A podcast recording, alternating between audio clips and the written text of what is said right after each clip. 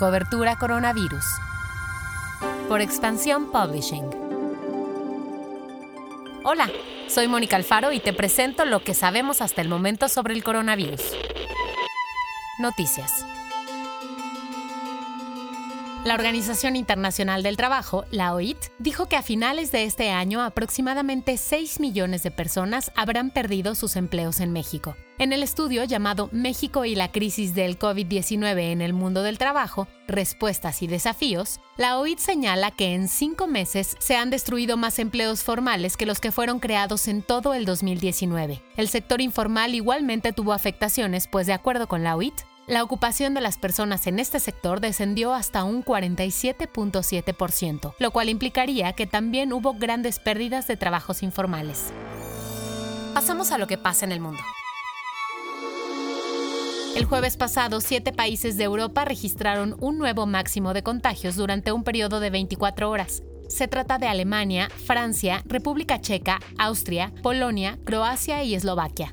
Algunos de ellos ya comenzaron a ampliar y a endurecer las medidas sanitarias para contener este repunte. Particularmente en Alemania, las autoridades catalogaron este aumento como preocupante y también hablaron de una posible propagación incontrolable del virus.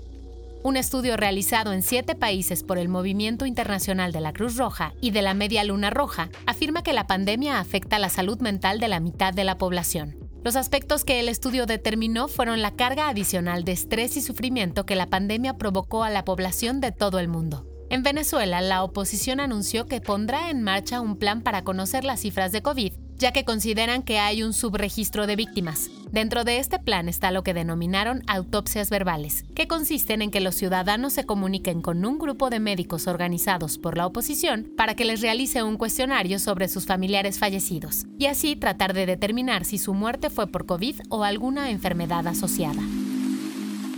Vacunas y tratamientos.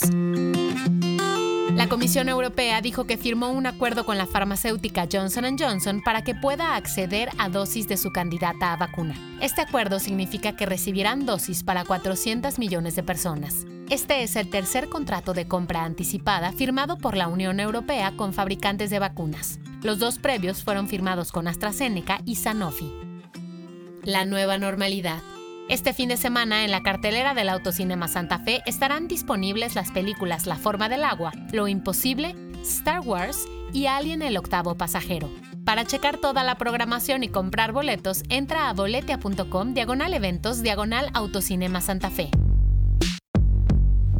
El guion de este podcast fue escrito por Giovanni Mac con información de las agencias F y Reuters. Te deseo un gran fin de semana. Nos escuchamos nuevamente el lunes. Bye.